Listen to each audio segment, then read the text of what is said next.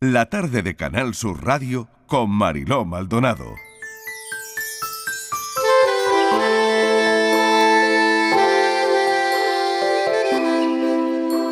Hay un cuento africano, La tortuga y la sabiduría del mundo, que me encanta.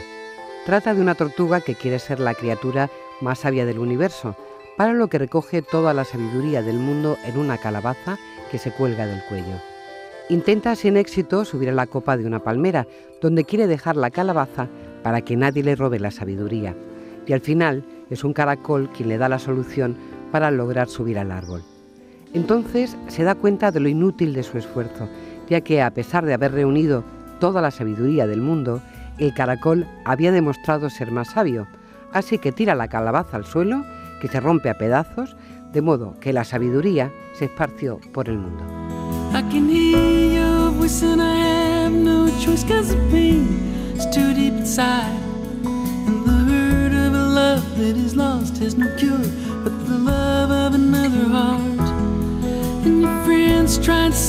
Lo que acaban de oír es un extracto, parte de un libro que se llama Todos tenemos una historia que contar.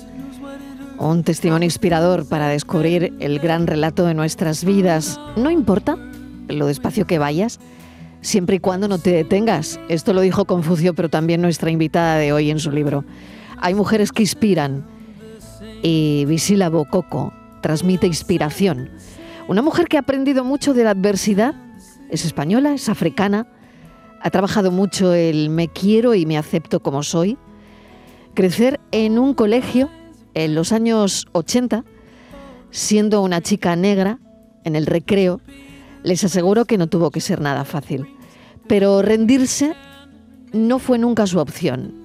Visila Bococo es premio por Naciones Unidas por un proyecto unido a los libros y esta tarde nos va a acompañar en la radio, la van a escuchar. Visila, bienvenida, gracias por acompañarnos. Muchísimas gracias, qué ilusión estar aquí con vosotros en Sevilla. Gracias, gracias, estoy feliz. ¿Te gusta Andalucía, Visila? Me fascina, me fascina. De hecho, me da mucha pena no quedarme más. ¿eh? Ahora no me quiero ir. bueno, tenemos un tiempo maravilloso, el tiempo espectacular. Em, la primavera parece que se adelanta.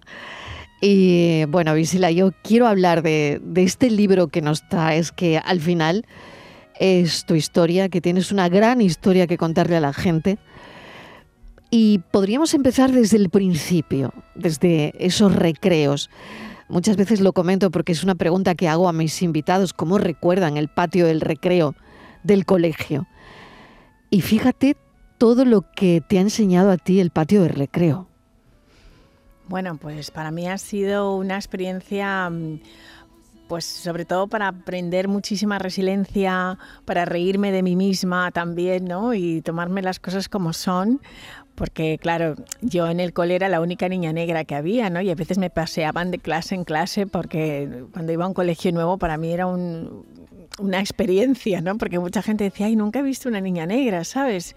Y mi madre me hacía unos peinados así con trenzas africanas muy vistosos y todos los niños venían y me tocaban el pelo, o sea que para mí el recreo era una experiencia, pero mm, al final sí que creo que aprendes en la vida pues a reírte de lo que te pasa, entender que bueno, pues que puede ser una curiosidad para una persona y siempre tienes dos opciones, ¿no? Ir como víctima o bien ser la creadora de tu vida y que las cosas que te suceden sea una ventaja para ti y que lo veas como un regalo, ¿no? Y eso es al final mi decisión.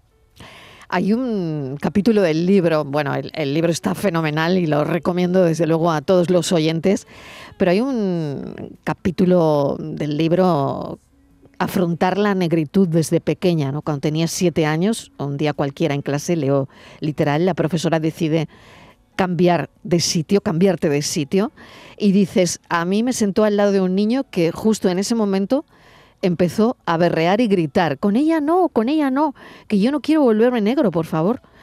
Eh, lo que siente una niña de siete años en este momento es difícil de explicar. Una mezcla de sorpresa, anda, si soy negra, vergüenza y tristeza, entre risas de otros compañeros y la profesora que te das cuenta que en ese caso está más confundida que tú. qué fuerte es esto que cuentas y que y que es tan interesante para aprender, para tener un aprendizaje de lo que pudo ser eh, tu infancia? Bueno, pues para mí, que era un día normal, empezó normal, acabó siendo un día pues de muchísima confusión, pero también de mucha verdad, ¿no? Porque después de ese incidente donde este niño pensó que la negritud podría ser contagiosa, ¿no? Porque él decía, no, no, no, no, no, que yo no me quiero convertir en negro como ella, ¿no? O sea, el niño pensó que esto era una mm. enfermedad o algo así y la profesora me sentó al lado de una niña y la niña me miró como diciendo, bueno, pues yo me abandono a este destino, si me tengo que convertir en negra, pues bien, ¿no? Y me sonrió. Y yo llegué a casa y entonces le dije a mis padres, me han llamado negra. Y entonces me dijeron, mírate al espejo.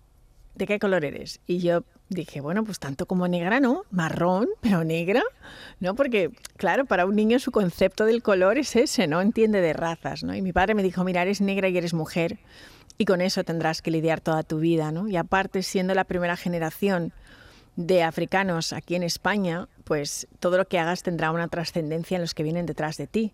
Con lo cual ese día también me colocó todo el continente africano en las espaldas, ya, y aún lo llevo encima. y, lo, y lo dices con, con una sonrisa y lo dices con una manera de desdramatizar que probablemente es ahí, Visila, donde no sé si radica el éxito en tu vida Mm, por un lado, tu optimismo, tomarte la vida como te lo has tomado, eh, ser la mujer fuerte que eres, eh, pero no sé si dejas cosas en el camino. Yo creo que he ido aprendiendo, ¿no? O sea, esta fortaleza no he nacido con ella, es algo que se va construyendo poco a poco y también la manera que tomas las cosas. Pero sí que es verdad que mi visión de la vida tiene mucho eh, que ver con mis raíces, el conectar con mis raíces africanas y cómo veía la vida pues mis abuelas, ¿no? Por ejemplo, ¿no? Mi abuela siempre me decía, es que yo esto de depresión no entiendo lo que es. Si yo puedo comer y bailar, pues yo ya doy gracias a Dios por todo, ¿no? Entonces ella tenía esa visión y yo creo que he entendido también que las gafas con las que miras el mundo tiene mucho que ver con cómo gestionas tu vida, ¿no? Y bueno, ha habido muchas caídas y aciertos, desaciertos en mi vida, pero sí que creo que me he puesto la sonrisa como uniforme, es un lema que llevo siempre y creo que incluso de una manera neurocientífica está comprobado que cuando sonríes le estás diciendo a tu cerebro que todo está bien y esto te produce cierta calma y estás como mucho más feliz o afrontas los problemas de diferente manera. ¿no? Entonces yo creo que la actitud es fundamental y, mi invitación en este libro también es pues, que las personas practiquen ¿no? y que vean que si de verdad lo practicas, el poner una sonrisa a la vida, la vida te devuelve sonrisas. Hablas de manera sonreída como decimos aquí, ¿no? Cuando hablas con una sonrisa y eso ya contagia buen rollo. Eh, tan necesitados que estamos, visila de buen rollismo, ¿no? Ahora mismo. Hay otro capítulo que me interesa muchísimo del libro, eh, dentro de diversidad, divino tesoro, algunas reflexiones que haces, porque dices, aunque la diversidad está últimamente muy en boga, la realidad es que los consejos de administración de las empresas son todo menos diversos. Y eso, es, y eso es cierto. Esto es una verdad como una catedral de grande. Porque, claro, ¿cuándo va a cambiar eso? Eh, las empresas y las marcas deberían, y lo dices perfectamente aquí en el libro, abrazar la diversidad real y acoger en su seno a personas diferentes y diversas en cuanto al género, al origen, la edad, la educación, la religión, la orientación sexual, las habilidades físicas, las psíquicas, pero nos queda mucho camino. Yo creo que nos queda mucho camino porque la diversidad es como un músculo, no es natural en el ser humano el aceptar la diversidad y nos tenemos que educar en la diversidad y las empresas también se tienen que formar y lo que ocurre muchas veces es que se hacen cursos de diversidad, se trae un speaker para que hable de diversidad a una empresa para hablar a los empleados, pero el liderazgo de la empresa no entiende la diversidad y esto lo ven solamente como algo bueno para la reputación de la empresa, pero hay que ir mucho más, la, la diversidad hay que practicarla. Yo siempre digo que la diversidad es que te invite a una fiesta y la inclusión es que te saquen a bailar, ¿no? que realmente incluyas a las personas diversas, que se sientan parte y pero en el mundo en el que vivimos ahora, pues la diversidad desde luego es un superpoder porque vivimos en un mundo muy incierto donde la diversidad aporta valor, nos va a ayudar a tomar decisiones mucho más rápidamente, a generar mayor innovación, a también retener talento. Creo que tiene muchísimos beneficios que todavía a las empresas les cuesta ver porque no saben muy bien cómo encajarlo, ¿no? Y creo que bueno, pues que estamos viendo también que en los puestos de responsabilidad todavía se ven las mismas caras, en los consejos de administración exactamente igual, y creo que es cuestión de romper un poquito el status quo y probar ¿no? Y no, yo no simplemente lo cuento, mm. es que he comprobado que las empresas más diversas son las que mayores beneficios económicos obtienen y aparte de los beneficios económicos, que por cierto es lo que las empresas buscan, también hay muchísimo más bienestar, eh, las personas quieren estar ahí, crecer, hay un liderazgo más humanista, es decir, que mm, las personas tienen el valor de la empatía, creo que genera muchísimos beneficios para el mundo que queremos. Y las empresas no dejan de ser un reflejo de la sociedad que queremos vivir. Visila, cuando em, empieza tu relación con África? Porque, bueno, pues tus padres deciden afincarse en España, en Valencia, ahí te crías prácticamente, pero ¿cuándo sientes la llamada o la necesidad de, ir a África, de conocer de dónde vienes? Bueno, yo esa necesidad la tenía desde pequeñita, pero mis padres no podían llevarnos a África y yo conocí África a través de los libros. Yo digo siempre que era una africana descafeinada, ¿sabes? Porque era africana de libro, intelectualmente sí, de raíz, pero no había probado ni había estado en la tierra africana. Entonces, cuando cumplo 35 años, pues decido que es el momento y vivía ya en Estados Unidos y bueno, pues mi primer viaje a África lo hago con 35 años, es mi regalo de cumpleaños que me hago a mí misma. Y claro, cuando llego al aeropuerto alucino porque de repente digo, onda, es la primera vez que estoy en un lugar donde todos son negros, porque en mi vida había estado en un sitio así. Siempre había estado bien siendo una excepción, siempre, cuando vivo en España o en Estados Unidos, pues hay tanta diversidad que hay gente de todo tipo. Pero eso fue un choque y, bueno, pues ese viaje me cambió y creo que me, ha dado muchísimas satisfacciones y, el volver a las raíces y, sentirlas, pues para mí también fue como una vuelta a casa, ¿no? Una casa que yo pensaba que intelectualmente la conocía, pero vivirla es distinto. Hmm. Hablas del miedo también en el libro y me ha gustado muchísimo ese capítulo.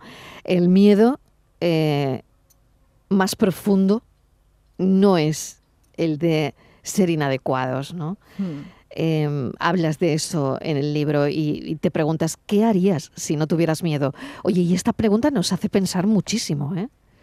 Porque, por un lado, es muy complicado perder el miedo, porque el miedo también de alguna forma nos alerta de cosas, hmm. pero nos paraliza, por otro lado. Yo creo que el miedo es un gran maestro y que por supuesto tiene sus funciones fisiológicas. Si no tuviéramos miedo estaríamos bueno, cruzando calles sin mirar y nos tiraríamos por la ventana, haríamos de todo, ¿no? Y el miedo está ahí, tiene una función. Lo que pasa es que yo siempre digo que ser valiente no es ausencia de miedo, es hacer las cosas con miedo. Y el miedo al final es un maestro y podemos abrazar ese miedo y decir, ok, tengo miedo, pero aún así voy a seguir adelante. El miedo nos paraliza y muchas veces nos hace procrastinar y nunca acabamos haciendo lo que queremos por miedo. Y muchas veces el miedo más grande que tenemos puede ser el miedo al éxito. ¿Qué pasa si realmente consigo lo que yo quiero? ¿no?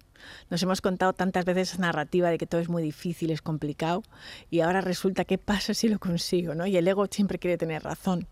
Así que yo pienso que es importante que analicemos nuestros miedos, hagamos ese viaje, entenderlos, de dónde vienen y por qué están ahí y para qué están ahí sobre todo, ¿no?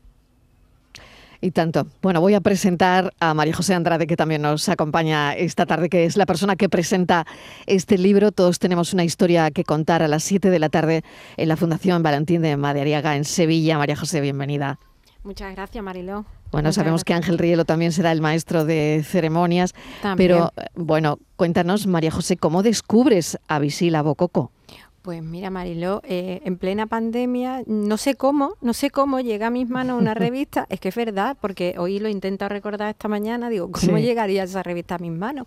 Eh, Vogue Business, y, y veo en la portada una señora, es el tiempo de la empatía, guapísima, Visila Bococo, digo, yo he escuchado hablar de esta señora y ahora está, digo, yo la tengo que entrevistar. Bueno, curiosamente en esa eh, revista también venía otra de las protagonistas de Mujeres Valientes que también la entrevisté. Entonces, eh, no por pereza, sino por miedo, miedo a que me rechazara o a que estuviera demasiado ocupada o que no pudiera en ese momento, yo iba retrasando el, el hecho de contactar con Visila. Y un día por otro, bueno, no me va a decir que no. Es que, ¿cómo me va a decir que sí? Es que ha sido portada de Vogue Business. Vamos a ver, ¿cómo me va a decir a mí, a Mujeres Valientes, allí, una revistita digital, eh, que sí? Bueno, pues la contacté, inmediatamente respondió, hicimos la entrevista y dijimos, terminamos la entrevista que ahora veníamos recordándolo, vamos a visualizarnos que estamos en Sevilla y estamos en Sevilla, en Andalucía, en nuestra tierra, en Mariló, que además acaba de llegar prácticamente de Málaga esta mañana y, le presentamos el libro, presentamos el libro, como bien has dicho, en la Fundación de, de, Madariaga. O sea que hay que visualizar las cosas, porque mira, en aquel día online, ella en Nueva York y yo desde Sevilla, desde Andalucía, lo visualizamos y un año y pico más tarde, casi dos, lo hemos conseguido. Estamos aquí presentando un libro que es un auténtico manual y un corazón abierto a, todo lo que se puede abrir un corazón, porque pocas veces lees un libro en, el que una persona se desnude de esa manera, ¿no? Y ella lo ha hecho, ha sido muy generosa. Está claro que lo ha hecho. ¿Qué te ha llamado la atención del libro, María José, para comentarlo? Porque yo he ido lanzando cosas que me han llamado poderosísimamente la atención, ¿no? Que es, lo he puesto encima de la mesa.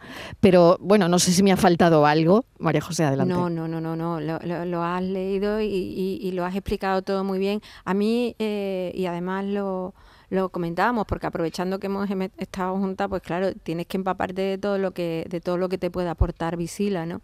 Y una de las cosas que a mí me ha llamado la atención, em, como te he dicho, que se abre de par en par, es un capítulo que dice fuera arrogancia.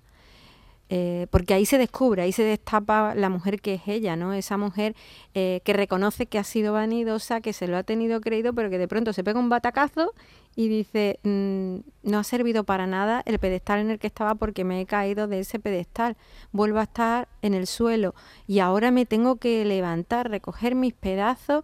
Marilo, eso eh, se hace muy pocas veces, entonces reconocer esa debilidad es un acto de generosidad. Es un acto de generosidad mm, muy grande. Eh, porque ella, ella efectivamente escribe su libro, escribe su historia y además deja la puerta abierta que todos contemos la nuestra, nuestra propia historia. Pero no a todos nos resulta tan fácil reconocer esos defectos, ¿no? Defectos además que tú dices, madre mía, cómo lo ha contado, cómo lo ha dicho, cómo lo ha escrito, incluso te ves reflejada, ¿no? Y tú dices, es que eso me ha pasado a mí, yo estaba ahí, me he caído y he tenido que recoger todos esos retazos y todos esos trozos de mi, de mi vida, porque no me han servido para nada y ahora tengo que recomponerlo todo, ¿no? Y eso es un baño de humildad, un baño de humildad muy grande. Visila, em, ¿has aprendido a sentirte en casa en, en todos lados? Eso lo cuentas em, en una entrevista que, que he leído, eso es muy interesante porque al final, claro, recorres mucho mundo y al final te sientes bien en todos sitios, ¿no? En, Valencia, en Andalucía, en Guinea, en, Nueva York, donde parece que es una de tus ciudades también donde te has sentido, te sientes como pez en el agua, ¿no? En una ciudad tan, bueno, que la amas o la odias. Sí, Nueva York es una ciudad muy hostil, estoy de acuerdo, una ciudad complicada, pero la ciudad que me ha hecho creo que ha sido Nueva York. Nueva York quizá representa esa globalidad y yo al haber vivido allí desde los 24 años pues me ha dado mucho. Pero también he, desarrollado una capacidad de sentirme en casa allí donde voy y también sentir que las personas que viven en estos países pues que son como yo, ¿no? Y, he visto pues que em, estoy en Turquía y una madre es una madre en Turquía, en España, en Nueva York, rezamos por lo mismo, queremos exactamente las mismas cosas, tenemos los mismos sueños.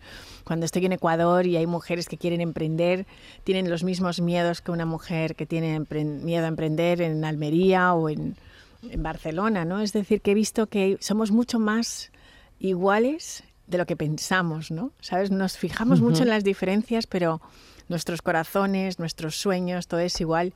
Y esto me ha dado una capacidad también para llevarme la casa a cuestas y allí donde estoy, pues estoy súper cómoda, me encanta. O sea, he llegado a Sevilla y me he sentido parte de Sevilla inmediatamente. Nos hemos ido de tapeo, lo he pasado fenomenal.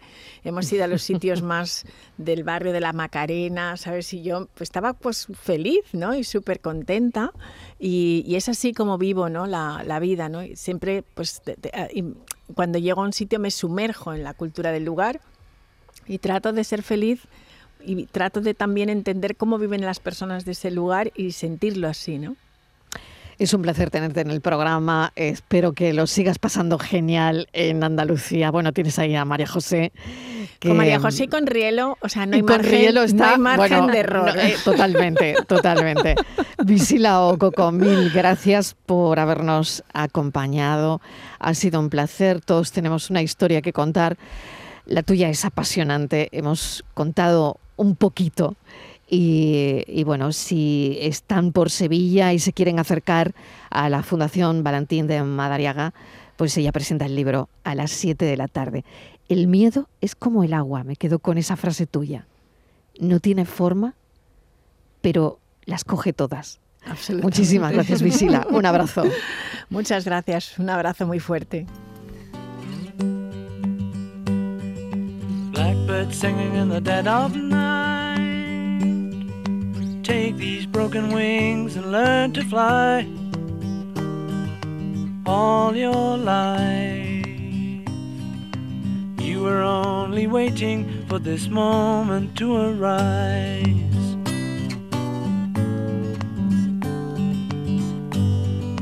Blackbird singing in the dead of night. Take these sunken eyes and learn to see all your life. You were only waiting for this moment to be free. Blackbird fly. Blackbird fly into the light of a dark black night.